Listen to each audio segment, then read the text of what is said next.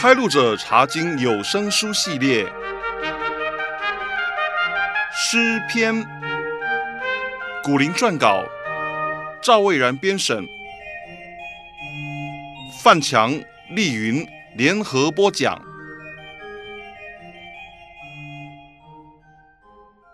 弟兄姐妹平安，我是范强，我是丽云，弟兄姐妹好。这次我们要选读诗篇的第五卷。诗篇第五卷是从一百零七篇到一百五十篇。我们曾经介绍过，诗篇的第五卷可以比照摩西五经的第五卷书，也就是《生命记》。丽云，《生命记》的主要内容是什么呢？《生命记》写着，当神的子民离开埃及，在旷野漂流四十年之后。来到迦南地的边界，也就是约旦河东边的摩押地。神中心的仆人摩西向新一代的以色列人重新宣告神的律法。对，这是摩西被神接回天家之前为神完成的最后一项任务。李云，在诗篇的第五卷里，有哪一篇很明显的歌颂神的律法呢？那当然就是诗篇一百一十九篇了，它是诗篇里最长的一篇诗，有一百七十六节。它也是全本圣经最长的一章。没错，诗篇一百一十九篇的作者用了许多种不同的字眼来说到神的律法，比方说用到法度、命令、律例和训词等等。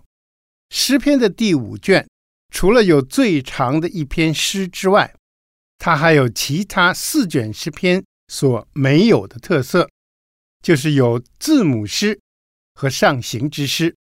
我们这次会选读两篇字母诗，然后下次会选读上行之诗。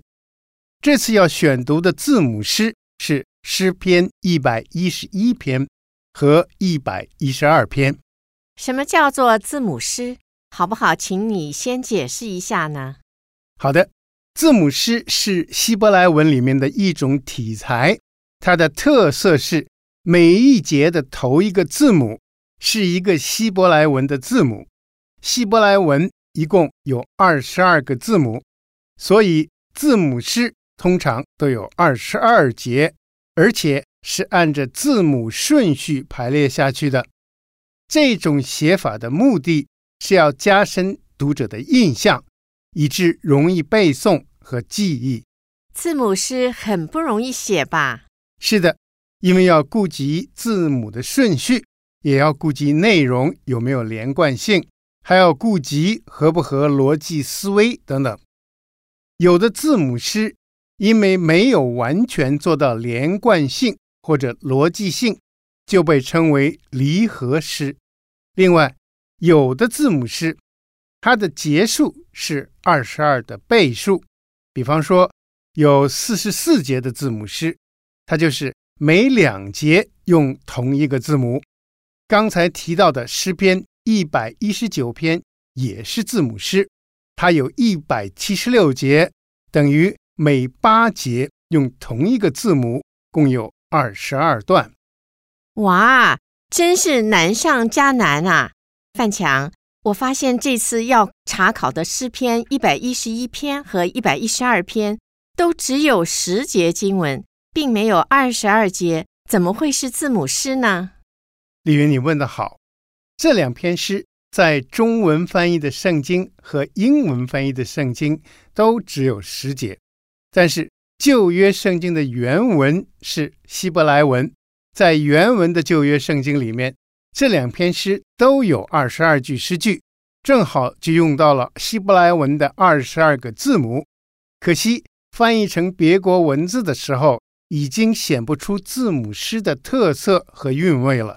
诗篇一百一十一篇和一百一十二篇，除了都是字母诗以外，这两篇诗还有另一个共同的特点。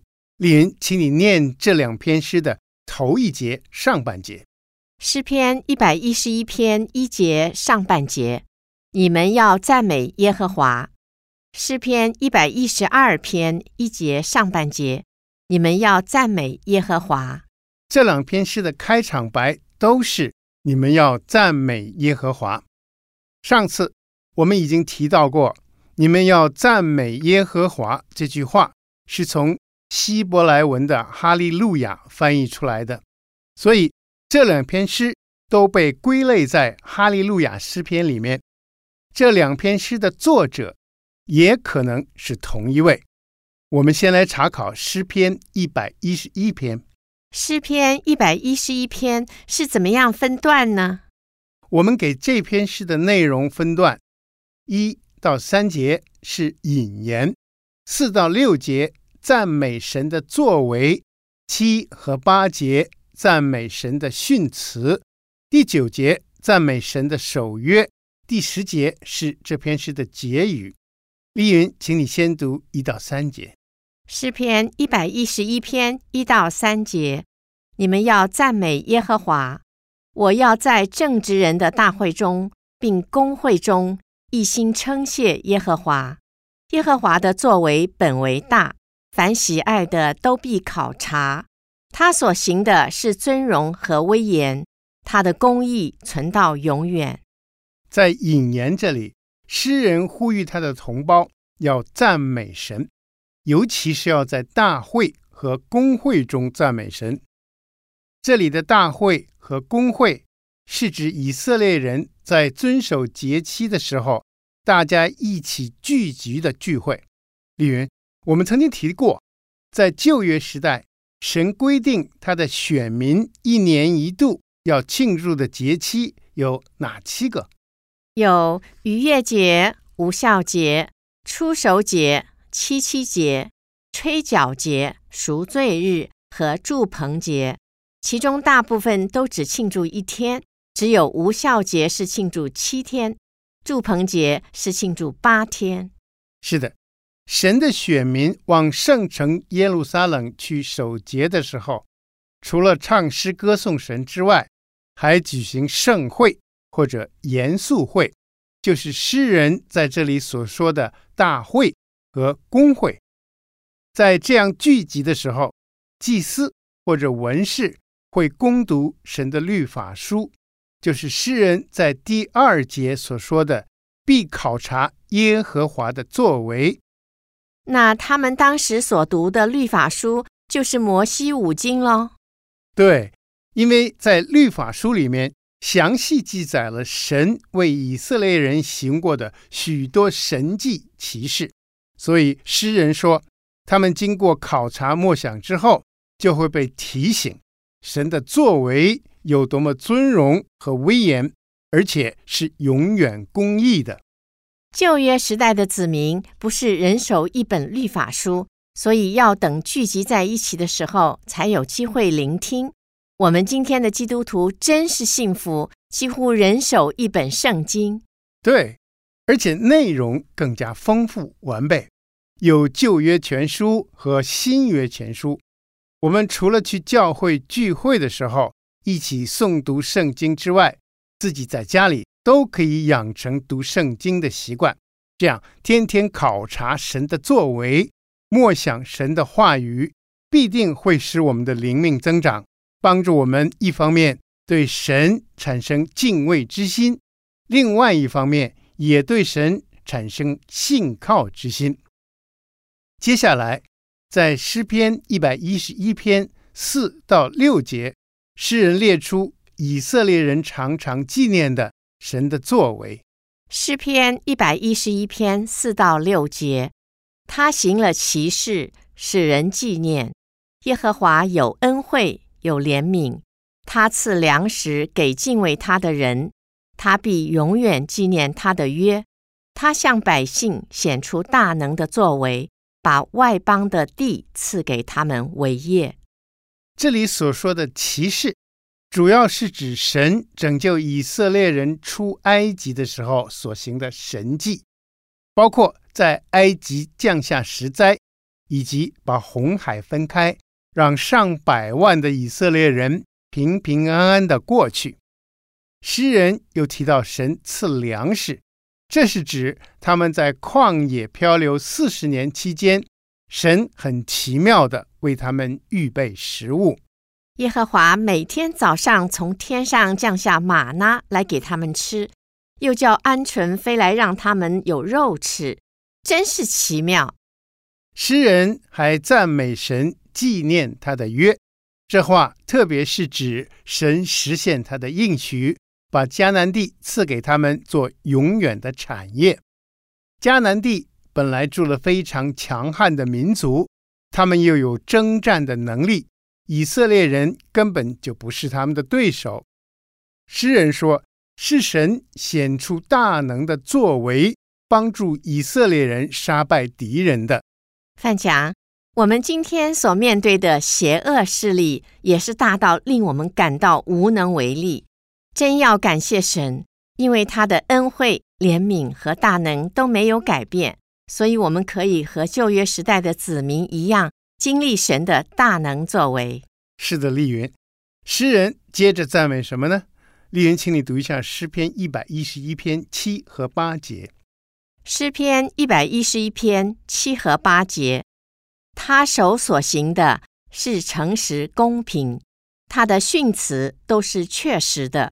是永永远远坚定的，是按诚实正直设立的。诗人在这里赞美神行事很信实、很公平，也就是说，神所行的总是跟他所说的互相符合。诗人提到的他的训词，就是指神的律法，在当时就包括了神透过摩西颁布的诫命。律例和典章等等，这些都是耶和华单单赐给以色列民的。丽云，请你读一下诗篇一百四十七篇十九和二十节。诗篇一百四十七篇十九和二十节，他将他的道指示雅各，将他的律例典章指示以色列。别国他都没有这样带过。至于他的典章，他们向来没有知道，你们要赞美耶和华。诗篇一百四十七篇也在诗篇的第五卷里面。这篇诗告诉我们一个重大的秘密，就是耶和华只把他的律法启示给他的选民以色列人，并没有启示给外邦人。神给了他的子民这么大的特权，同时，也给了他们很大的任务，就是要他们在外邦人中宣扬神的信实和作为，就像以赛亚书四十九章六节所写的，要他们做外邦人的光。我们今天手里的这本圣经里面的内容，也是神赐给我们的特殊启示，对吗？对，世界上再也没有一部经典。像圣经这么精确地写到这个物质世界和人类是怎么样产生的，又会有什么样的结局，更没有另一本书能够指示我们怎么样才会不致灭亡，反而得到永远的生命。嗯，在马太福音二十八章十八到二十节，主耶稣也同样给凡有永生的人一个使命。就是要我们去把这个福音传扬到万国万邦。诗人赞美了神的作为和神的训词之后，接着在诗篇一百一十一篇九节，诗人赞美神的守约。诗篇一百一十一篇九节，他向百姓施行救赎，命定他的约，直到永远，他的名圣而可畏。诗人赞美神信守他跟选民的救赎之约，在旧约时代，神也是只跟他的选民立约，不跟外邦人立约。神跟选民之间最早立的约是神跟亚伯拉罕立的，在那个约里面，神应许亚伯拉罕要把迦南美地赐给他的后代，作为永远的产业。神为了守约，曾经屡次救赎以色列人。丽云，你猜诗人在写诗的当时，他想到的神的救赎是什么？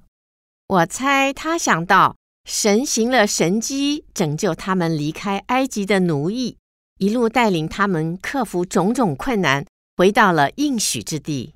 是的，我们现在就知道更多神救赎以色列人的事迹了。比方说，他们亡国被掳之后，神让被掳之民奇迹似的回归故土；还有他们在亡国超过两千年之后，居然在主后一九四八年复国了，这是人类历史上空前绝后的奇迹。这都不是因为以色列人很强盛，而是因为神守约，要让他们居住在应许之地。所以呀，攻打以色列的联军再强大，也不能得胜，因为神会为以色列人征战。那么，今天神在基督里跟我们立了新约，神向我们施行的救赎又是什么呢？就是神拯救我们脱离撒旦的权势，使我们能够进入他爱子耶稣基督永远的国度里。没错。这是神和一切接受耶稣基督做救主的人所立的新约，不论是犹太人还是外邦人，都可以白白得到这宝贵的救恩。我们真要为这宝贵的救恩感谢赞美神啊！是的，诗篇一百一十一篇十节是这篇诗的结语。诗篇一百一十一篇十节。敬畏耶和华是智慧的开端，凡遵行他命令的是聪明人。耶和华是永远当赞美的。当诗人和他的同胞考察过神的律法和大能的作为之后，就知道了神是可敬畏的。诗人甚至下结论说：“敬畏耶和华是智慧的开端。”嗯。在这个世界上，有很多人自以为聪明，就自高自大，结果聪明反被聪明误。其实，真正的智慧是神所赐的。一个人要敬畏神，才会得到这个赏赐。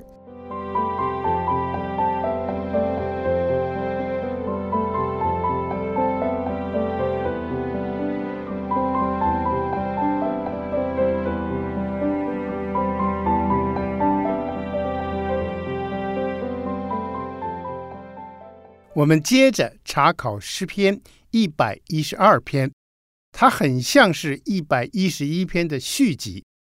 上一篇最后说到，敬畏神的人才会得到神所赏赐的真智慧，而诗篇一百一十二篇就继续说到，敬畏神的人会怎么样蒙福。范强。你刚才介绍过诗篇一百一十二篇，也是字母诗，在十节经文里面有二十二句诗，每句诗的开头都是一个希伯来文的字母。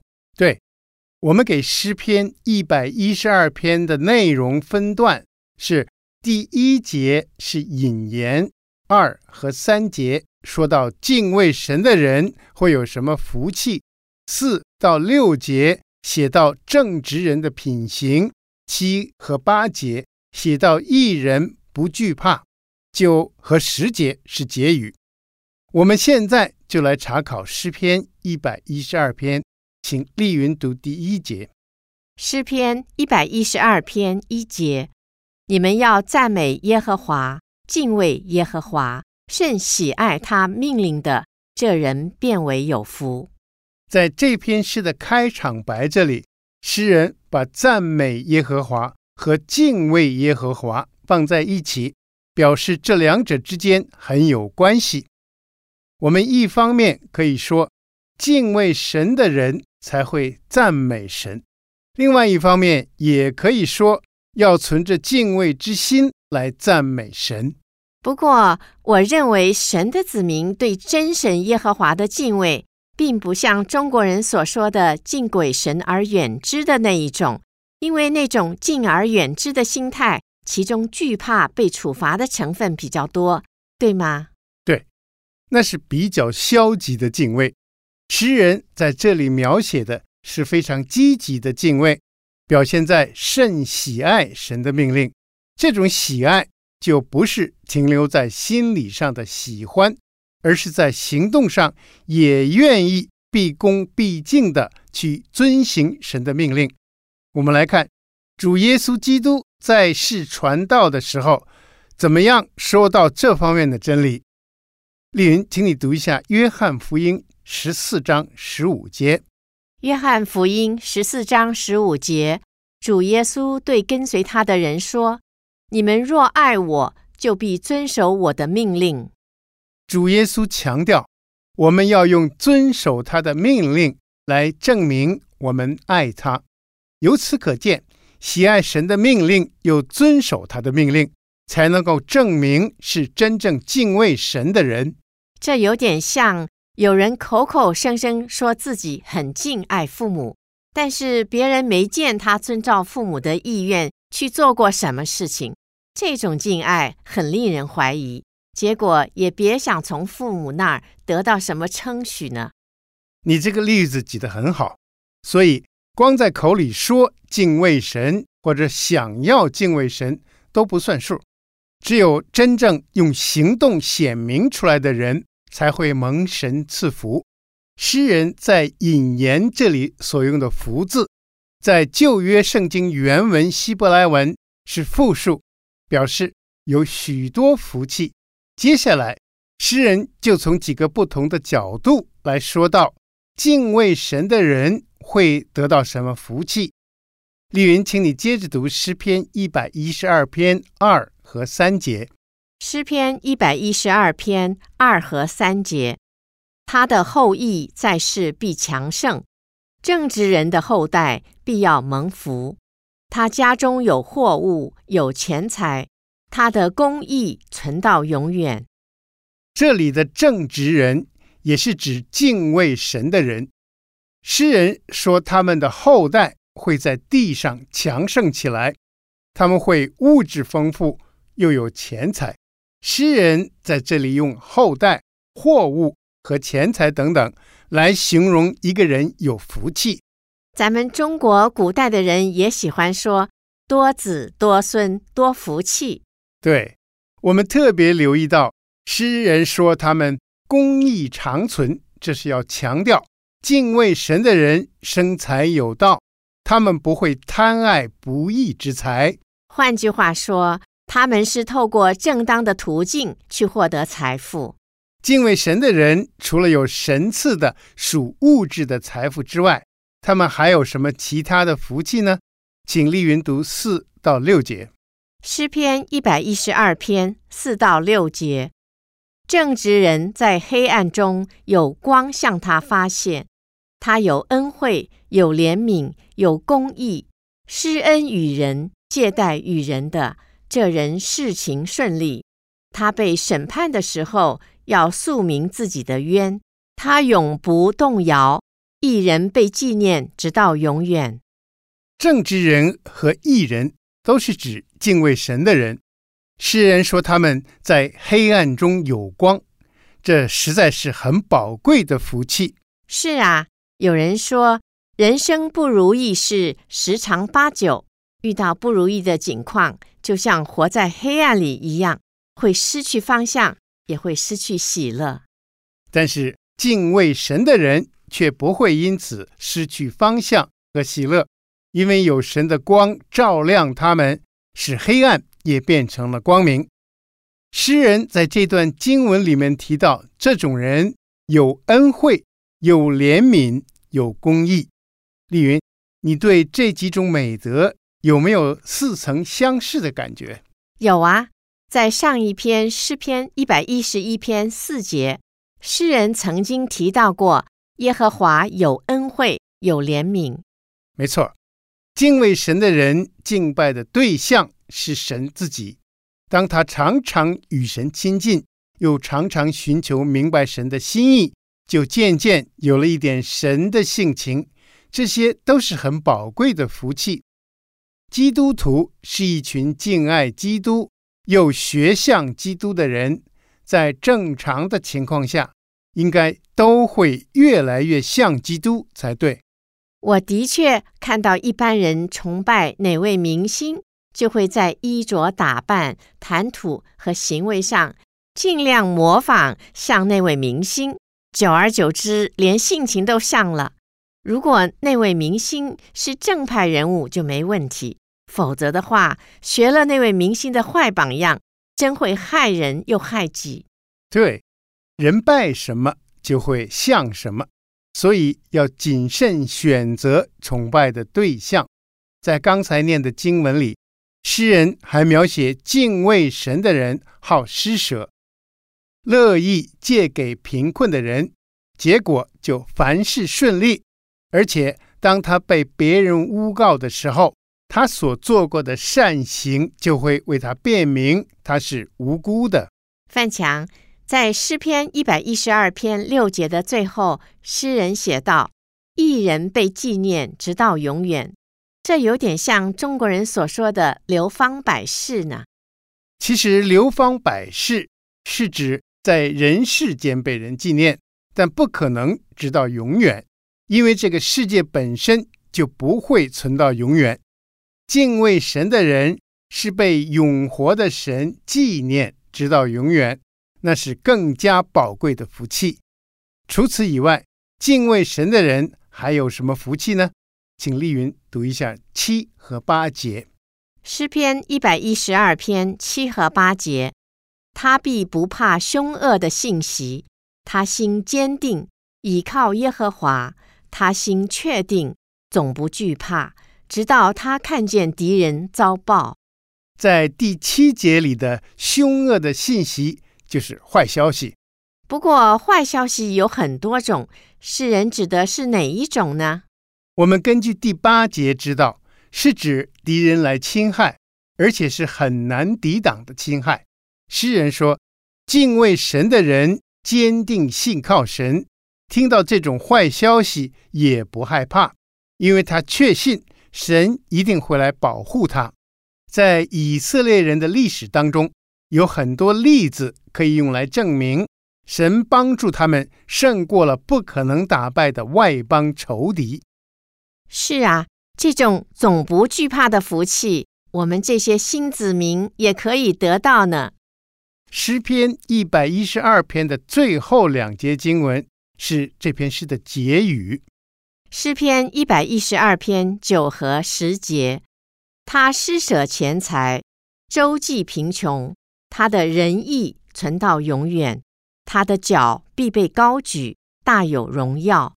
恶人看见便恼恨，必咬牙而消化。恶人的心愿要归灭绝。谢谢吕，在结语这里，诗人把敬畏神的义人和不敬畏神的恶人做了一个比较。他写道：义人乐意去施舍钱财。周济贫穷，而且神也赐福给他们，使他们有能力继续不断去行善。这里的脚代表了力量，诗人说他的脚必被高举，大有荣耀。这句话的意思是指敬畏神的人会强盛起来，受人尊敬。范强，我看到敬畏神的人高举神。结果神也高举他们。那么你看到恶人有什么表现呢？丽云，根据第十节，我看到恶人因为嫉妒敬畏神的人，就咬牙切齿地恼恨他们。没错，结果恶人的心愿要归灭绝，意思是恶人的计谋会被神消灭掉，不能成功。我觉得诗篇一百一十二篇好像一面镜子。可以用来照一照，看看我们像不像敬畏神的人。是的，有关敬畏神的人有什么特质，有什么福气，我们活在新约时代的人，就比活在旧约时代的人了解得更多，也更深了。比方说，在马太福音五章那里记载了主耶稣说过的八福，就非常精彩。我们不妨来复习一下，请丽云读三到十节。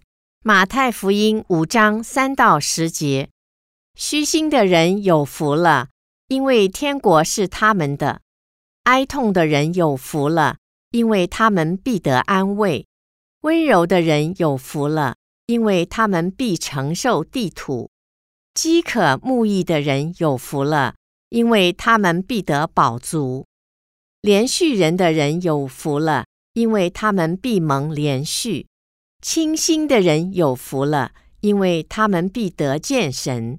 使人和睦的人有福了，因为他们必称为神的儿子；为义受逼迫的人有福了，因为天国是他们的。主耶稣当年说这番话的时候，虽然是在有很多人聚集的场合说的，不过真正专心听的是那一群围绕在他身边、愿意跟随他的人。主耶稣。在这里提到的特质，很适合拿来形容敬畏神的人。丽云，你看到有哪些特质呢？我看到有虚心、哀痛、温柔、饥渴慕义、怜恤人、清心、使人和睦，以及为义受逼迫等等。我们也看到主耶稣提到的福气，有的是属物质的福气。比方说，必承受地土，必得饱足。不过，主耶稣提到更多属灵的福气，比方说，必得安慰，必得见神，必称为神的儿子，天国是他们的等等。为什么主耶稣要我们看重属灵的财富，过于属物质的财富呢？因为属物质的财富只会暂时存在，而属灵的财富却会存到永远。是的，让我们彼此勉励，要做个敬畏神的人，也要存着感恩之心来领受神所赐的各种福气。我们下次再会。再会。